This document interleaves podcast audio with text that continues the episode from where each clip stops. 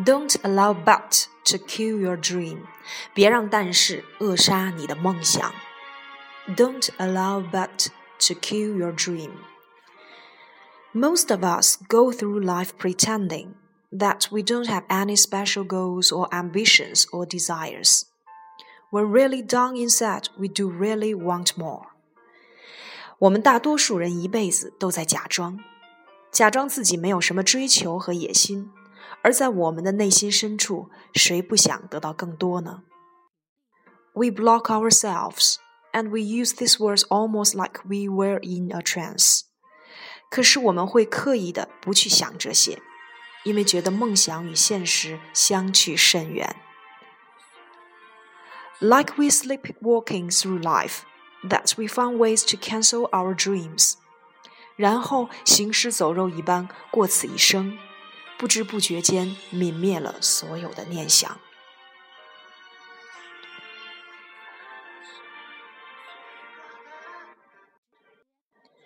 A lot of things we won't do, a lot of places.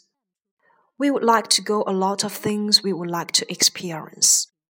很多我们想做的事情，许多我们想去的地方，很多我们想拥有的经历和体验。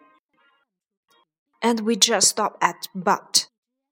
But will cause you to hide out behind fear but will cause you to come out with all type of excuses that you can validate your inaction and not acting on your dream. 我们都会在但是面前打消了念头，但是只会让我们逃离恐惧，但是只会让你编造各种借口，让你去不行动， 不去追求你的梦想。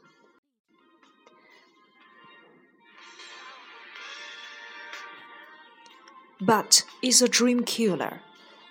But most people, you know what they do. Most people go through life quietly and safely tiptoeing to the early grave. 但是足以扼杀人的梦想。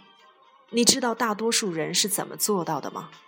他们一辈子过得安逸平常，悄无声息地过早死去。We've been holding back. We have ideas that we don't act on things we won't do. We're afraid to take a chance. 我们都被消磨了志气，空有想法却不付诸行动。See, a lot of people say no to things that they don't even know what they are saying no to. 想做事情， 却又不敢冒风险。大多数人习惯了拒绝，虽然他们都不知道自己拒绝的是什么。Don't allow but to keep you in the corner. Don't allow but to keep you in the corner.